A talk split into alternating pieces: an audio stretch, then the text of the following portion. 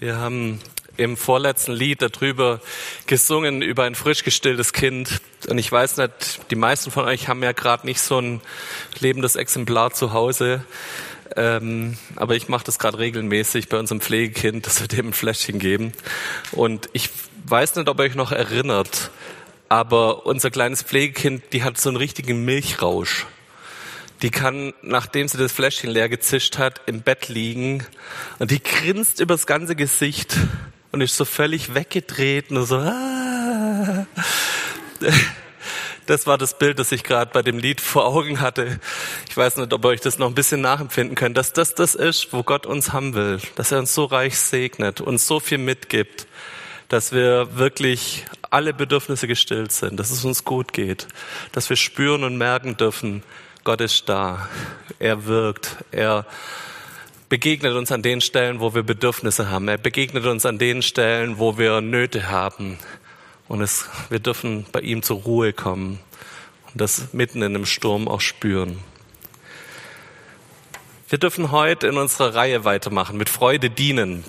Und ich habe mich so ein bisschen umgehört, was so die Themen waren aus den Hauskreisen, was so Leute erzählt haben, was, sie, was, was Themen waren bei dem Thema Berufung, bei Salbung. Und ich bin immer wieder auf das Thema von heute gestoßen. Nämlich, dass bei all diesen Themen Leute das Gefühl haben, ich habe doch schon so viel ich mach doch schon und äh, irgendwie habe ich gar keine Zeit und ich würde ja gern, aber irgendwie, das passt gerade nicht in meinen Lebensabschnitt. Ähm, ich habe Zeit, ehrenamtliche Arbeit aufzubringen und das Gute ist, ähm, wir sind da nicht allein da drin. Da gibt es Studien dazu, dass bis vor 20 Jahren Leute so irgendwas zwischen 10 bis 15 Stunden Ehrenamt in der Gemeinde eingebracht haben. Heutzutage sind drei Stunden pro Woche äh, das Normalmaß. Also es scheint was passiert zu sein in unserer Gesellschaft, dass wir weniger Zeit haben und dass wir uns mehr auch getrieben fühlen. Wir sind eine Generation, die so viel Freizeit hat wie keine Generation vor uns. Das liegt daran, dass wir viele technische Hilfsmittel haben. Wir müssen nicht mehr eine Dreiviertelstunde spülen, sondern wir räumen bloß noch zwei Minuten unsere Spülmaschine ein und die macht's dann für uns. Wäsche waschen ist keine drei Stunden Job mehr, sondern das ist was, was man programmieren kann und was nachts passiert, während wir im Bett liegen. So, es gibt ganz viele Hilfsmittel und wir haben eigentlich viel mehr Freizeit als die ganzen Generationen vor uns. Aber trotzdem fühlen wir uns vielleicht so getrieben wie keine Generation vor uns. Fühlen uns so unter Druck, unter Stress, haben Depressionen, Burnout, was da so alles gerade durch die Gegend wabert, wo wir spüren, irgendwas stimmt nicht. So, wir haben keine Zeit. Und das kommt auch bei diesem Thema Berufungen, Gott dienen, kommt das ganz groß durch.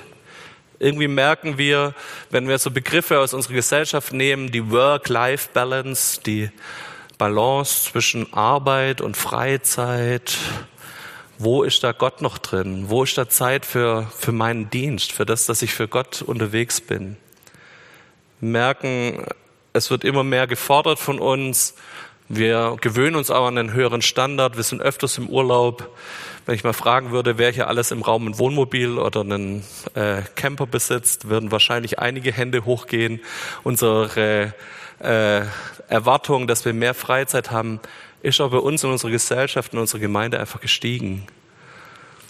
Ich kenne einige von uns hier in, der, in den Reihen, die ein, zwei Mal im Jahr in Wellnessurlaub fahren. Die Zeit für Familie ähm, ist deutlich erhöht mittlerweile. Auch der Anspruch, dass man mehr mit der Familie macht, ist höher, als es vielleicht noch vor 30, 40 Jahren war. Und in diesen Zusammenhang hinein und in diese gesellschaftliche Situation hinein kommen jetzt ein paar Bibeltexte, die mich total herausfordern und die, glaube ich, auch euch herausfordern werden. Ich lese die mal vor. Kolosser 3, Vers 1 bis 3 am Anfang mal. Wenn ihr nun mit Christus, dem Messias, zu einem neuen Leben auferstanden seid, dann richtet euch ganz nach oben aus, wo Christus ist, auf dem Ehrenplatz neben Gott. Seid auf das Himmlische bedacht und nicht auf das Irdische, denn ihr seid gestorben und euer Leben ist zusammen mit Christus verborgen in Gott. Wenn wir das ernst nehmen, dann gibt es keine Balance zwischen Familie, Arbeit, Dienst, sondern hey, richtet euch ganz nach oben aus. Seid ganz auf das Himmlische bedacht und nicht auf das Irdische. Wir sind gestorben für all das, was irdisch hier um uns rum ist. Und es geht weiter in Vers 11 bis 17, das ist ein bisschen längerer Abschnitt. Es kommt nicht darauf an, ob ihr Juden oder Griechen seid, beschnitten oder unbeschnitten, ob euer Volk zivilisiert oder primitiv ist, ob ihr Sklaven oder freie Bürger seid. Entscheidend ist allein, ob Christus in uns lebt und alles wirkt. Weil Gott euch nun auserwählt hat, zu seinen heiligen Geliebten zu gehören, begleitet euch mit barmherziger Zuneigung, mit Güte, Demut, Milde und Geduld. Ertragt einander und vergebt euch gegenseitig, wenn einer dem anderen etwas vorzuwerfen hat. Wie der Herr euch vergeben hat, müsst auch ihr vergeben. Doch das Wichtigste von allem ist die Liebe, die wie ein Band alles umschließt und vollkommen macht. Wir wünschen euch, dass der Frieden, der von Christus kommt, euer Herz regiert, denn als Glieder des einen Leibes seid ihr zum Frieden berufen und seid dankbar. Gebt dem Wort von Christus viel Raum und lasst es in seinem ganzen Reichtum in euch entfalten. Belehrt und ermahnt euch gegenseitig mit aller Weisheit. Und weil ihr Gottes Gnade erfahren habt, singt Gott aus vollem Herzen Psalmen, Lobgesänge und geistliche Lieder. Überhaupt alles, was ihr tut und sagt, sollt ihr im Namen des Herrn Jesus tun und durch ihn Gott dem Vater danken. Unser ganzes Tun, unser alles, alles, was wir reden, soll auf Jesus hindeuten, soll Jesus im Mittelpunkt haben. Das fordert mal mindestens heraus. Ich will noch eins draufsetzen, Matthäus 16, Verse 24 und 25. Dann sagte Jesus zu seinen Jüngern, wenn jemand mein Jünger sein will, muss er sich selbst verleugnen, sein Kreuz auf sich nehmen und mir nachfolgen. Denn wer sein Leben retten will, wird es verlieren. Wer aber sein Leben um meinetwillen verliert, wird es finden. Spätestens hier ähm, kommt dieser Überforderungsgedanke ganz groß raus in mir. Spätestens an dem Punkt denke ich, boah, will ich wirklich mein Leben verlieren? Und ich möchte diese Herausforderung ein bisschen im Raum stehen lassen. Ich möchte es nicht gleich auflösen, weil Gott fordert uns an der Stelle heraus. Jüngerschaft ist kein Wellness-Ding mit Gott und Gott tut dir nur alles Gute und Gott versorgt uns. Das stimmt, aber es fordert auch Hingabe. Gott fordert auch was von uns. Und diese Herausforderung kurz stehen zu lassen und kurz mal wirken zu lassen, ist total wichtig. Jesus zeigt uns, in der Geschichte versucht er uns noch ein bisschen mehr zu erklären, was meint er denn damit? Was ist denn das, was er dahinter meint? Und das, da geht es nicht um irgendwelche Zeitmanagement-Tipps von Gott, wie er sagt, hey, benimm so und so viel Prozent für die Gemeinde oder sonst was, sondern Gott geht einfach mal ganz locker eine Stufe tiefer und geht an unser Herz ran und sagt, hey, es geht mir nicht darum, wie viel Zeit du in meinen Dienst steckst, sondern es geht, wo ist dein Herz? Ist das 100 Prozent bei mir oder teilst du mein Herz, diese Herzensbeziehung zu mir auf in verschiedene Bereiche in deinem Leben? Und diese Geschichte, ich weiß nicht, ob ihr die jemals in dem Zusammenhang gelesen habt, aber ich glaube, es geht in dieser Geschichte auch um Hingabe. Und zwar Jesus sitzt im Tempel in Markus 12 und er fängt an, über zwei Personengruppen zu reden und die seinen Jüngern vorzustellen. Er beobachtet Leute im Tempel und tut aus der Beobachtung heraus seinen Jüngern zwei Herzenshaltungen aufzeigen, die, glaube ich, ganz wichtig für uns sind, dass wir daran uns ein Vorbild nehmen, daran vielleicht auch was lernen, um über das Thema Hingabe und Gottes Wille, dass wir sein, unser Herz komplett für ihn einsetzen, dass unser ganzes Reden, unser ganzes Tun ihm gehören, dass vielleicht auch ein bisschen aufgelöst wird und wir daraus ein bisschen verstehen, dass es nicht bloß Druck sein muss und Druck sein darf, sondern dass es da um mehr geht. Markus 12, ich lese euch das ab 38. Er belehrte seine Jünger weiter und sagte, hütet euch vor den Gesetzeslehrern. Sie zeigen sich gern in ihren langen Gewändern und erwarten, dass man sie auf den Märkten ehrerbietig grüßt. In der Synagoge sitzen sie in der vordersten Reihe und bei Gastmählern beanspruchen sie die Ehrenplätze. Gleichzeitig aber verschlingen sie den Besitz schutzloser Witwen und sprechen scheinheilig lange Gebete. Ein sehr hartes Urteil wird sie erwarten. Dann setzte sich Jesus in die Nähe des Opferkastens und sah zu, wie die Leute Geld hineinwerfen. Viele Reiche legten viel ein.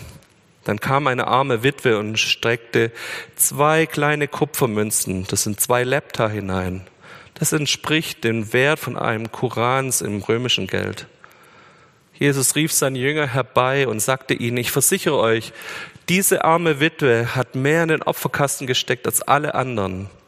Denn die anderen haben nur etwas von ihrem Überfluss gegeben. Aber diese arme Frau, die nur das Nötigste zum Leben hat, hat alles gegeben, was sie besaß, ihren kompletten Lebensunterhalt. Ich glaube, dass Jesus diese zwei Personen absichtlich seinen Jüngern gleichzeitig vor Augen malt, weil es bei beiden um die gleiche Thematik geht. Es geht am Anfang um diese Schriftgelehrten. Die erwarten Ehre und Aufmerksamkeit, sind hartherzig zu den Witwen, essen ihnen noch das letzte Essen weg und dann diese scheinheilig langen Gebete. Das sind unsere Schriftgelehrten. Was können wir von denen vielleicht lernen über unser Thema, zum Thema Hingabe zu Gott? Wenn man richtig hinschaut, wenn man richtig hinschaut, dann tut Gott auch hier nicht ihr Handeln unbedingt kritisieren, sondern mehr ihre Herzenshaltung dahinter. Und was war das für eine Herzenshaltung? Es war vielleicht diese Herzenshaltung, dass wir auch manchmal erwarten, dass unser Dienst und unser Einsatz gesehen wird. Ich weiß nicht, wie es euch damit geht und ob ihr das so kennt. Ich kenne das sehr gut als Pastor, dass Leute mir sagen, ich habe aber das und das gemacht, hast du das auch bemerkt? Und ich glaube, das ist auch ein Zeichen dafür, dass wir wirklich lernen sollten als Gemeinde, dass wir uns gegenseitig ein bisschen mehr loben. Das kam, glaube ich, in den letzten Predigten schon ein paar Mal. Aber das Ziel sollte sein, dass wenn jemand irgendwas macht hier in der Gemeinde, eine Erika hier Brot backt, dass mindestens fünf Leute nach dem Gottesdienst zu ihr hingehen und ihr Danke sagen. Und wenn wir das als Stil einführen, ist das vielleicht gar nicht mehr so unser größtes Problem. Aber wenn ich meinen Dienst tue mit dieser Herzenshaltung, ich will gesehen werden, ich muss vorne in der ersten Reihe stehen. Ich muss beachtet werden. Ich muss Rückmeldung bekommen von den Leuten, wie toll ich denn bin. Dann habe ich ein Problem in meinem innersten Herzen dann habe ich ein Problem, dann wird mir auch dieser Dienst an Gott keine Freude bereiten, wenn dieses Gesehenwerden so groß in mir drin hängt. Ich kenne so viele Geschichten, wo Leute sich beleidigt zurückgezogen haben, weil sie nicht genug gewertschätzt wurden. Und dahinter steckt dieses Herz, das die ganze Zeit Bestätigung sucht. Bestätigung von anderen Menschen.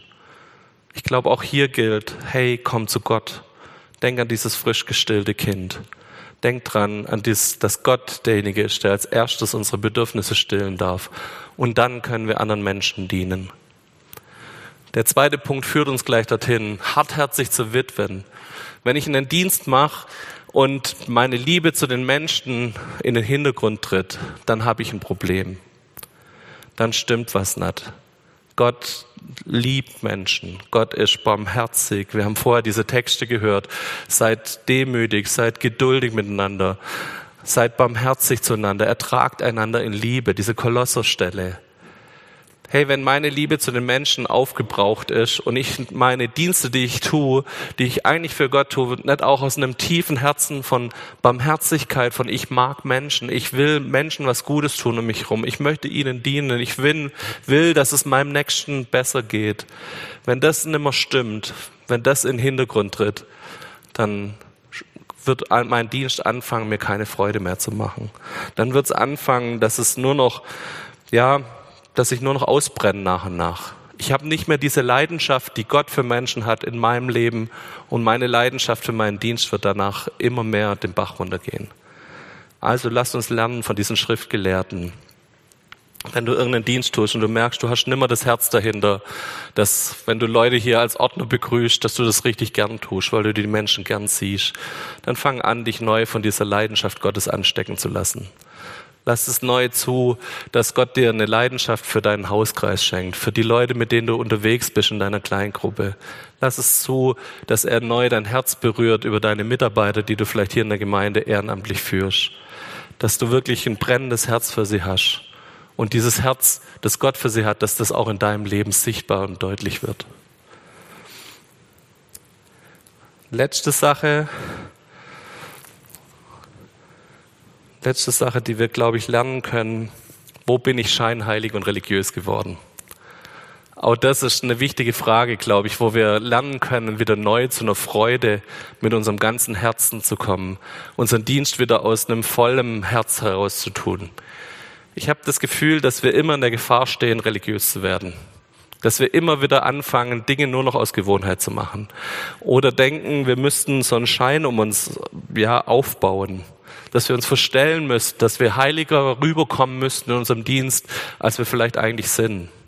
Dass wir immer wieder neu auch so, ja, religiöse Masken aufsetzen und dann sonntags besonders heilig reden, was wir montags eigentlich gar nicht machen. Oder dienstags im Gebetsabend besonders heilig klingen und besonders salbungsvoll beten. All das wird uns nach und nach das rauben und es raubt mir das, dass ich nicht mit meinem ganzen Leben Gott dienen kann, weil ich unterschiedliche Charaktere aufgebaut habe. Ich bin im Geschäft, in der Familie anders, als ich dann in meinem Dienst bin. Wenn ich anfange, diese Scheinheiligkeit, diese Religiosität um mich herum am Laufen zu halten und da verschiedene Masken trage, das führt alles dazu, dass ich nicht mehr mit meinem ganzen Leben Gott dienen kann, weil ich verschiedene Charaktere spiele und diese verschiedenen Charaktere passen nicht zusammen. Ich muss wieder zu dieser lebendigen Liebesbeziehung zu Gott kommen. Das zerstört alle Religiosität, das zerstört alle Scheinheiligkeit. Lass uns mal von dem Negativbeispiel der Schriftgelehrten rüberschwenken zu dieser armen Witwe. Was können wir von dieser armen Witwe vielleicht lernen für unseren Dienst, für unser, mit unserem ganzen Leben dabei zu sein? Sie gibt das, was sie selbst eigentlich zum Leben benötigt. Wenn man das umrechnet, was sie gibt, sie gibt, also in meinem Bibellexikon stand, sie hat einen 64. eines Tageslohns ähm, bekommen. Wenn man so ein bisschen durchrechnet, so ein Tagelöhner hat ungefähr so viel bekommen, dass er genau einen Tag essen konnte. Wenn du jetzt ein 64. dessen, was du heute isst, mal ausrechnest, das ist nicht arg viel. Also da kannst du noch so teuer essen gehen, es wird am Ende doch ein ganz weniger kleiner Teil sein, was diese arme Witwe in den Opferstock reinwirft. Und das ist das Einzige, was sie hatte und das gibt sie auch noch her. Komisch, oder? Sie gibt auch völlig unlogisch. Wenn die jetzt endlich mal was hat, dann können sie es ja wenigstens in ein kleines Brötchen investieren, dass sie es satt wird. Sie gibt komplett unlogisch. Warum gibt jemand, der so wenig hat, auch noch alles her? Und sie gibt ihre Lebensgrundlage hin. Das sagt Jesus selber, dass sie so viel gegeben hat von dem, was sie eigentlich zum Leben braucht. Was können wir von der Frau lernen? Ich glaube, das Erste, was wir von ihr lernen können, ist, dienen wir nur aus unserem Überfluss. Wie meine ich das? Ich meine das so, dass ich oft mit Leuten rede, die mir sagen, hey, ich bin gerade in folgender Lebenssituation. Ich gebe gerade Gas in meinem Beruf, ich habe ein Haus gebaut, äh, ich habe vielleicht noch Kinder zu Hause. Ich kann gerade nicht. Es passt gerade nicht in mein Leben rein. Und wenn ich noch ein bisschen Zeit übrig habe, dann investiere ich die in die Gemeinde. Dann investiere ich die für Gott. Dann lasse ich das übrig und nehme das, was Gott dann mit mir machen kann. Und ich glaube, das ist so ein bisschen aus dem Überfluss heraus dienen. Das, was am Ende übrig bleibt, was Überfluss ist, davon nehme ich einen Part und investiere den. Aber diese Witwe macht es ganz anders. Die nimmt nicht den Überfluss von dem, was sie hat. Sie dient mit dem, was sie als letztes noch hat. Sie nimmt das, was sie nicht erst abgezogen hat, nachdem sie satt war, sondern sie gibt das, als sie noch hungrig ist das bringt mich zu dem zweiten Punkt. Ich glaube, diese Witwe hat ein ganz anderes Gottesbild, als wir es vielleicht haben. Die hat ein anderes Gottesbild von Gott, als wir es vielleicht in unseren Prioritätenliste haben. Diese Witwe scheint komplett darauf zu vertrauen, dass wenn sie den letzten Cent Gott gibt, dass es ihr dann besser gibt, als wenn sie diesen letzten Cent investiert in ihr Essen. Das ist komisch, oder? Das scheint nicht in unsere Logik reinzupassen. Das scheint nicht dahin zu passen, wo wir miteinander unterwegs sind. Und meine Theorie ist, dass wir da ein bisschen an unserem Gottesbild vielleicht schrauben dürfen. Die Witwe scheint ein deutlich höheres Vertrauen in Gott zu haben, scheint eine deutlich andere Beziehung zu haben und ein Wissen zu haben, Gott wird sie versorgen, auch wenn sie ihr Letztes gibt. Ich weiß nicht, wo wir da stehen. Ob wir vielleicht unseren Dienst so gestalten, erst wenn unser Leben gesichert ist, erst wenn unsere Bedürfnisse alle gestillt sind, wenn ich genügend Me-Time hatte, genügend Wellness hatte, genügend Urlaub hatte, dann gebe ich noch was für Gott. Das scheint ein anderes Bild zu sein, was diese Witwe hier mit sich bringt. Mich spricht dieses große Vertrauen, das die Witwe hat, an. Dass sie sagt, hey, ich gebe was, nicht aus meinem Überfluss, sondern ich gebe das, was ich eigentlich bräuchte. Und das kannst du nur tun, wenn du eine Beziehung zu Gott hast, wo du weißt, er wird als guter Vater, als guter Hirte, er wird mich versorgen. Ich kann was geben, nicht nur aus dem letzten Überfluss, was noch übrig bleibt, sondern ich kann mein ganzes Leben geben und ich weiß, Gott wird mich versorgen. Letzte Sache. Wo sind meine Bedürfnisse über allem? Wo sind meine Bedürfnisse die, die als erstes gestillt werden müssen, bevor ich irgendwas für Gott gebe? Das ist das, was ich bei dieser Witwe vielleicht auch lernen kann. So, hey, die hat dieses Bedürfnis, die ist wirklich noch hungrig und trotzdem gibt sie was für Gott. Weil sie weiß, Gott wird mich versorgen. Gott wird derjenige sein, der mir auch was zurückgibt. Das fordert mich wirklich heraus. Weiß nicht, wie es euch geht, aber jetzt haben wir den Herausforderungsbogen ein bisschen gespannt, oder? Da ist eine andere Hingabe da, ein anderes Gott das hinlegen, zu sagen, Herr, dien du, nimm du mich, nimm mein Leben, als ich das vielleicht mache, als ich das in meinem Alltag lebe. Und ich möchte kurz, ja, das bei uns sacken lassen, so. Gottes Sache, Gottes Auftrag an uns, seine Jünger zu sein, seinen Willen 100 Prozent über unser Leben zu stellen, unsere Zeit, unser Leben ihm 100 Prozent in die Hand zu legen. Diese Aufforderung ist da die steht über unserem Leben, wenn du mit Jesus unterwegs bist.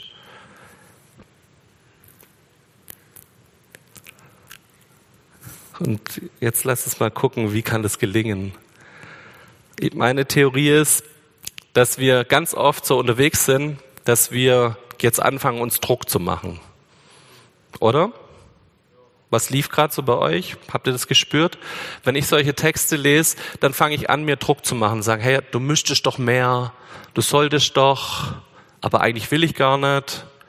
Ich weiß nicht, was da bei euch so in eurem Kopf mit losgeht. Und ich möchte da über ein paar Dinge reden, vielleicht um das nochmal auch aufzugreifen, nochmal klar zu machen, wie kann das jetzt funktionieren, trotzdem, dass wir unser ganzes Leben Gott hinlegen und dass es auch noch Freude macht. Das ist unser Thema dass es auch noch Spaß ist, dass es auch noch was ist, wo wir gerne und mit Liebe dahin gehen, wo es richtig auch eine Erfüllung gibt, wenn wir das machen, wenn wir das leben. Ich möchte da zwei Gedanken aufgreifen. Der eine, der stammt vom Florian, der andere stammt vom Hans-Peter. Florian hat in seiner letzten Predigt, als es um Berufung ging, das Thema auch schon kurz gestriffen, so. Hey, eine Berufung ganz, ganz groß machen, eine Berufung ganz, ganz klein machen und wo ist der gute Mittelweg dazwischen? Wie wir Schritte in unserer Berufung gehen können? Wie können wir bei diesem Thema Hingabe, Gott unser Leben hinzulegen, wie können wir da Schritte gehen? Und sein Satz dazu war, unser ganzes Leben spielt sich in Prozessen ab. Unsere Jugendlichen würden sagen, da hat er Wisdom gedroppt. Und auf Deutsch, er hat da einen Weisheitsspruch rausgehauen. Der Prozess der Hingabe, dieses Ding, gib mir dein ganzes Leben, ist kein abgeschlossener Schritt. Das ist nichts, wo Gott von vornherein sagt, so, jetzt alles, Punkt, Schluss aus, sondern wir merken, dass das ein Prozess ist, wo Gott mit uns geht und dass das ein Prozess ist, der meistens auch nicht die Riesenschritte sind. Jesus fordert mal den Petrus auf, oder Petrus sagt es eigentlich von sich aus, geh mal diesen einen Schritt aufs Wasser. Und das ist schon ein Riesenschritt. Ich merke aber, dass in meinem Leben diese Prozesse manchmal auch viel langsamer gehen. Dass es manchmal ganz, ganz kleine Schritte sind, wo ich mehr mein Leben in Gottes Hand lege, wo ich sage, ja, noch einen Schritt mehr, dass Gott mein Leben bestimmen darf, dass er mich in dieser Hingabe zu ihm einen Schritt näher an ihn führen darf. Und dabei spüre ich, dass er es ist, der mit seinem Heiligen Geist mich zieht, der mit seiner Liebe mich lockt, dass ich noch einen Schritt weiter zu ihm hingehe. Und ich glaube, das ist die Realität, in der unser Leben immer wieder abläuft. Es ist auf der einen Seite eine komplette Übergabe unseres Lebens, wenn wir unser Leben Jesus geben, sagen, Herr, unser Leben gehört dir. Aber im Endeffekt ist es dann ein ganz kleinschrittiger Weg, Schritt für Schritt, dass wir Bewegung in unser Leben lassen, dass wir es zulassen, dass Gott uns immer wieder ruft. Er zieht mich. Es sind manchmal diese kleinen Schritte. Und ich möchte euch ein paar Beispiele geben, die ich aus meinem Leben so hatte. Vielleicht ist es manchmal der Schritt, dass ich zwei Minuten früher zu meiner Frau gehe, nachdem ich mit ihr gestritten habe und sie um Vergebung bitte. Dass mein Herz schneller bereit ist zu vergeben. Vielleicht ist es dieser Hingabeschritt. Vielleicht ist es das, ja, dass ich Dinge, die Gott mir aufs Herz gelegt hat, schneller anspreche. Dass ich mich schneller traue, zu Leuten zu gehen und zu sagen, hey, ich habe da was von Gott gehört, ich will es dir sagen dass ich schneller auf diese feine Stimme vom Heiligen Geist höre, wenn ich unterwegs bin und er mir sagt, hey, red doch mal mit der und der Person, dass ich es dann mache. Vielleicht sind es diese ganz kleinen Schritte, wo Gott dich herausfordert und mich gerade herausfordert, Schritte in der Hingabe zu ihm zu gehen. Ich merke immer mehr, mein Charakter wird nicht nur in den ganz großen Krisen geformt, sondern mein Charakter wird auch geformt, wenn diese leise Stimme vom Heiligen Geist da ist. Und wenn er mir was sagt und ich dann gehorsam bin und sage, ja, ich mach's. Ich tu's. Ich sprech's an. Vielleicht hat er dich in letzter Zeit bei irgendwas herausgefordert, zu sagen, hey, sei mal großzügiger mit deiner Zeit. Investier in die und die Person Zeit. Verbring mit dieser Person, die gerade einsam ist, vielleicht ein paar Stunden. Sei vielleicht großzügiger mit deinen Finanzen. Gib mal über das hinaus, was du im letzten Jahr gegeben hast.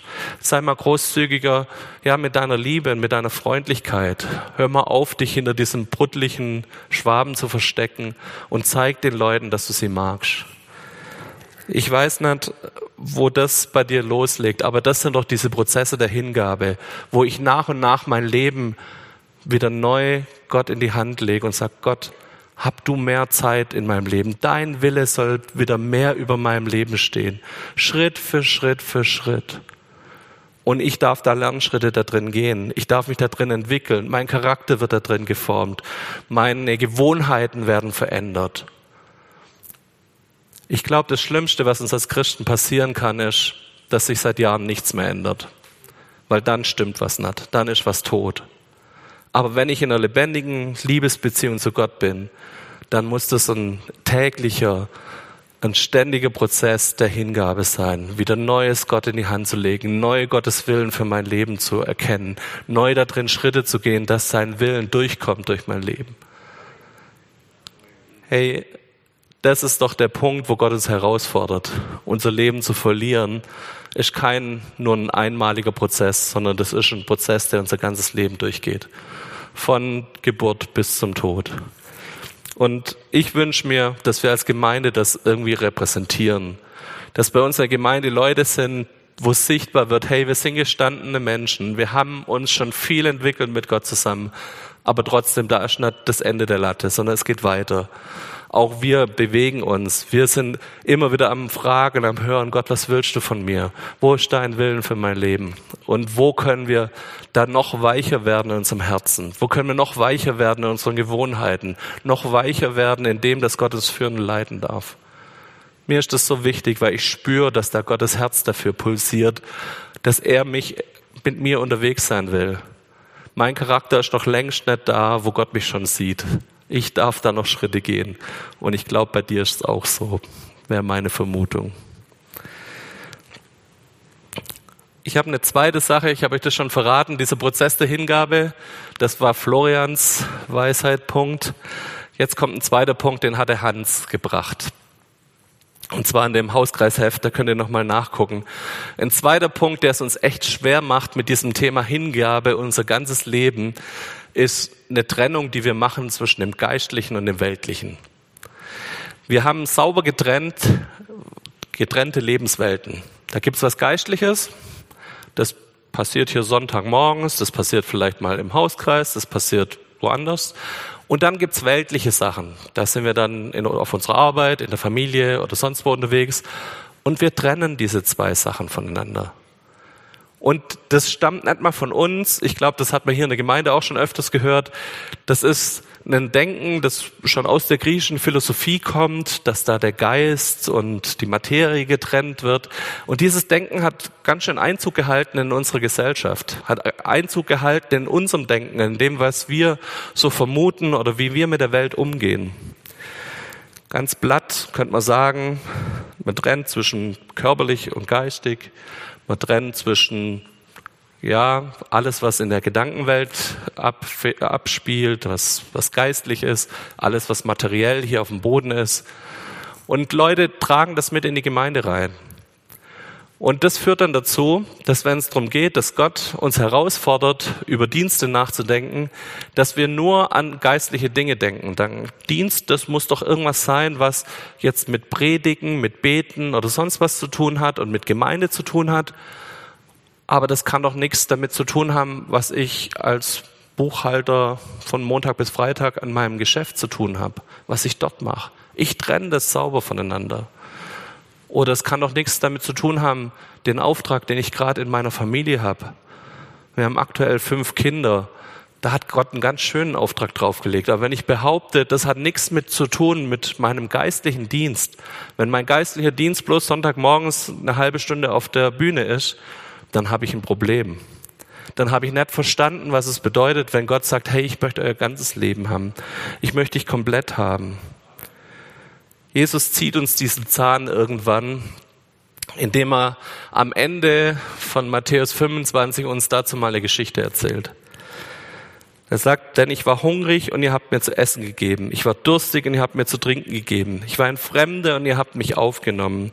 Ich hatte nichts anzuziehen und ihr habt mir Kleidung gegeben. Ich war krank und ihr habt mich, euch um mich gekümmert. Ich war im Gefängnis und ihr habt mich besucht. Was sagt Jesus da? Er sagt, indem wir in unserem Alltag mit Menschen unterwegs sind, einem Kind was zu trinken geben, dem anderen was von unserer Kleidung abgeben, indem wir diese Barmherzigkeit leben in unserem ganz normalen Alltag, essen, trinken, besuchen, so all diese Punkte tut Jesus aufzählen und sagt, hey, in dem Moment habt ihr mir gedient. In dem Moment wart ihr mir so nahe, wie ihr es vielleicht gar nicht vermutet habt. Ich glaube, dass Gott uns diesen Zahn ziehen will von, hey, es geht nur drum, wenn du an Dienst denkst, es geht nur hier um die Gemeinde. Es geht auch um die Gemeinde.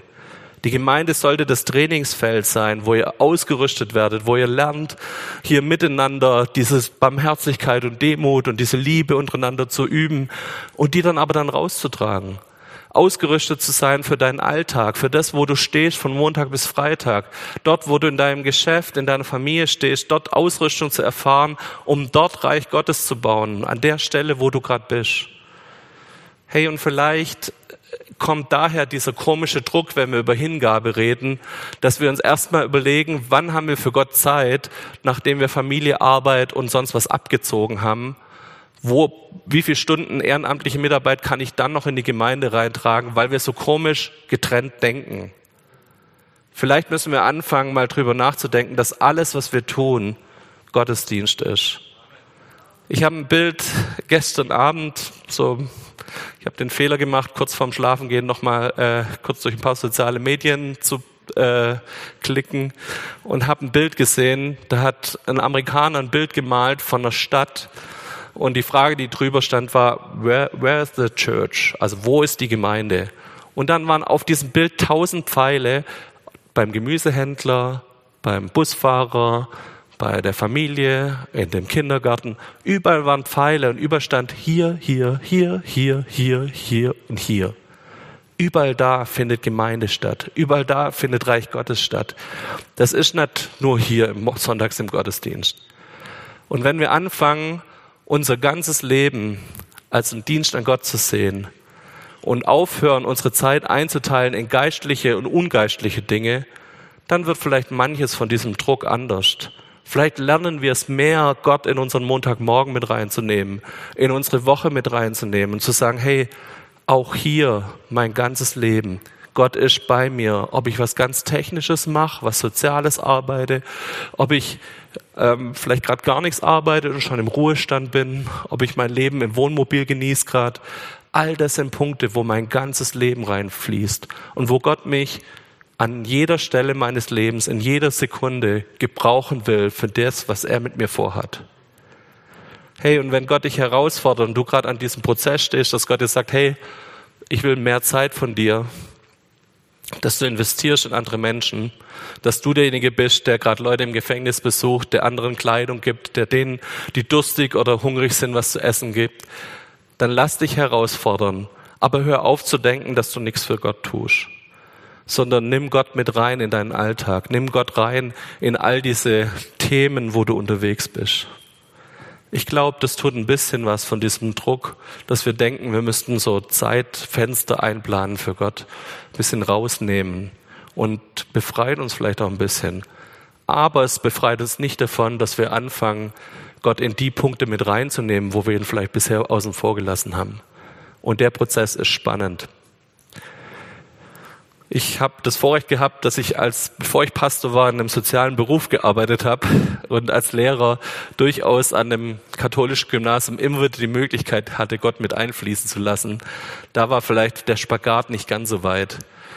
Aber ich habe trotzdem es lernen müssen, auch meine Unrechtsplanung mit Gott zusammen zu machen. Ich habe es lernen müssen, wenn ich Themen in meiner Klasse hatte, wo ich gemerkt habe, eigentlich wollte ich jetzt eine Stunde über magnetische Schwingungen machen, aber da hinten hockt ein weinendes Mädchen in meiner Klasse, dass ich dann dem Geist Gottes Raum gegeben habe, gesagt habe, nee, ich gehe jetzt darauf ein, ich kümmere mich erstmal darum. Das ist jetzt wichtiger.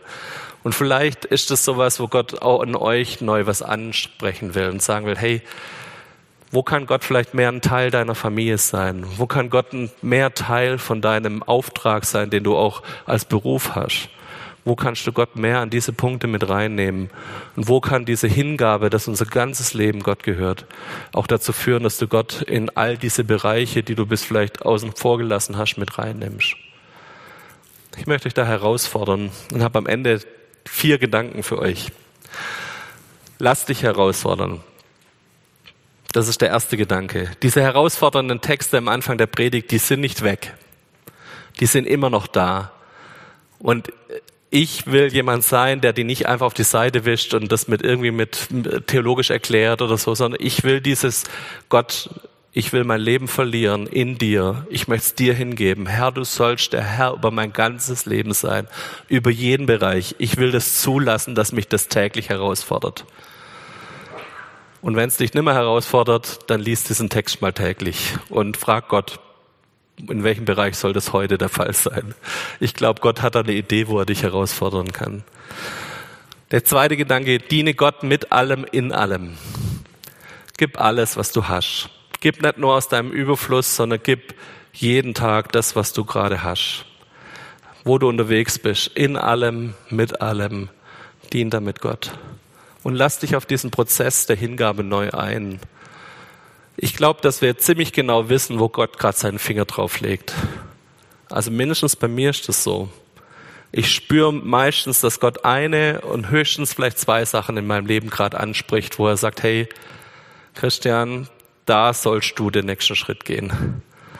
Und er lässt mich damit nicht allein, er gibt mir seinen Heiligen Geist, er gibt mir seine Kraft, er erinnert mich immer wieder daran. Gott kann da auch ziemlich bohrend sein. Wenn ich wieder im Lobpreis stehe und singe, ich gebe dir mein Herz, dann ist mir relativ klar, dass Gott zehn Sekunden später zu mir sagt, Christian, ich habe dir gesagt, an der und der Stelle will ich dein Herz haben. Ich weiß nicht, wie es bei dir ist. Aber wenn du diese feine Stimme vom Heiligen Geist gehört hast, dann möchte ich dich herausfordern, bleib an diesen Punkten dran. Und wenn du das Gefühl hast, du hast dich als Christ in den letzten fünf Jahren mehr entwickelt, da gab es keine, ja, keine weitere Hingabe an Gott, dann lass das wieder neu zu.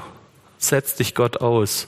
Sprich dieses gefährliche Gebet, Gott, hier bin ich, mach du's.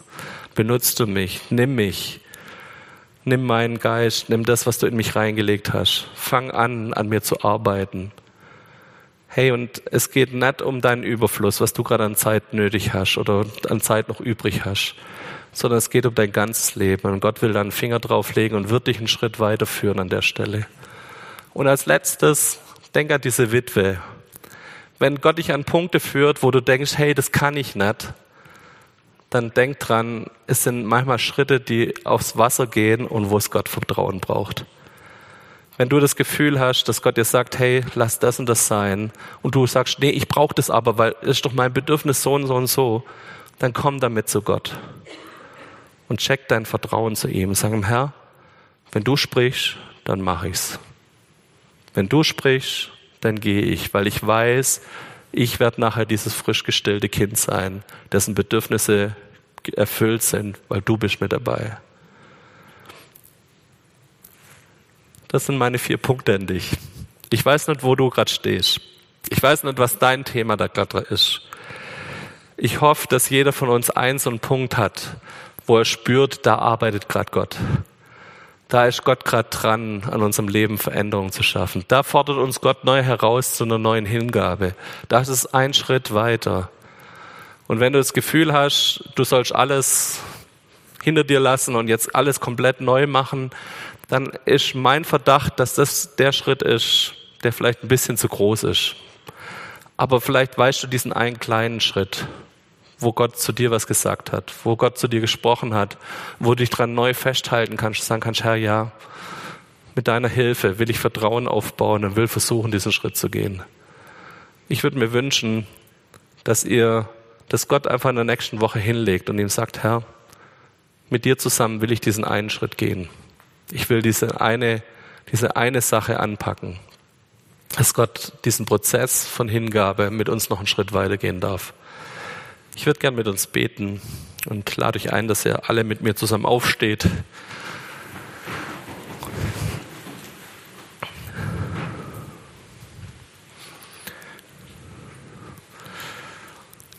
Herr, du forderst uns wirklich heraus mit Texten aus der Bibel. Du forderst uns heraus, weil du kein Wischiwaschi-Gott bist, nicht jemand bist, der nur halbe Schritte geht, sondern du willst unser ganzes Leben. Und Herr Jesus, du siehst, dass wir Menschen ja da immer wieder mit kämpfen. Ja, dass wir kämpfen mit Vertrauen zu dir, dass wir kämpfen damit, den nächsten Schritt zu gehen. Aber Herr, ich danke dir dafür, dass du jemand bist, der uns nicht von hinten schubst und mit Tritte in den Hintern motiviert, sondern dass du uns mit deiner Liebe ziehst dass du uns immer neu ziehst dahin, dass wir uns einen Schritt mehr in deine Hand begeben, einen Schritt mehr näher zu dir auf dem Wasser. Ich danke dir dafür, dass, dass es deine Nähe ist, die uns auch motiviert, uns weiterhin zu entwickeln, weiterhin mehr Vertrauen zu investieren, mehr an Zeit, mehr an Finanzen, was auch immer du gerade auf unser Leben legst, Herr. Mehr an Nähe zu dir, Herr. All das sind Dinge, wo wir uns zu dir hin entwickeln dürfen, und danke, dass es wirklich ja aus einer puren Liebe zu dir entstehen darf. Herr, nimm alles weg, wo wir Dinge aus Religiosität, aus Scheinheiligkeit machen. Nimm alles weg, wo unsere Herzen hart geworden sind gegen anderen Menschen. Nimm alles weg, wo wir Dinge machen, weil wir uns Bestätigung suchen. Und schenk uns neu, dass wir ja dir alles hinlegen können, dass du uns nehmen darfst, dass du unsere, unsere Herzen weich machst und du mit uns gehen darfst in unserem Leben mit dir zusammen. Ich danke dir dafür, dass du uns als Gemeinde da ja einen Trainingsort gegeben hast, wo wir miteinander unterwegs sein dürfen, wo wir nicht alleine für uns hinkämpfen, sondern dass du uns Menschen an unsere Seite gestellt hast, die uns unterstützen, die uns Vorbilder sind, unser Leben mehr und mehr in deine Hand zu legen. Danke, dass wir Leute hatten, die uns vorausgegangen sind, auf dessen Schultern wir stehen dürfen und wo wir sehen dürfen, ja, ja, welche Hingabe sie hier diese Gemeinde schon gebaut haben. Ich danke dir dafür, dass wir da drin nachfolgen dürfen und dass wir da Menschen sehen und Geschichten sehen, ja, wo wir sehen, wie du Vertrauen einfach belohnt hast, ja. Sei du derjenige, der uns durchträgt durch die nächste Woche. Und da, wo wir Entscheidungen treffen, da, wo wir einen nächsten Schritt gehen wollen, da bete ich, dass du es bist, Heiliger Geist, der uns das Wollen und das Vollbringen gibt. So seid gesegnet mit dieser Kraft Gottes, die Veränderungen in unserem Leben schafft. Seid gesegnet mit seiner Salbung und seinem Heiligen Geist. In deinem Namen. Amen.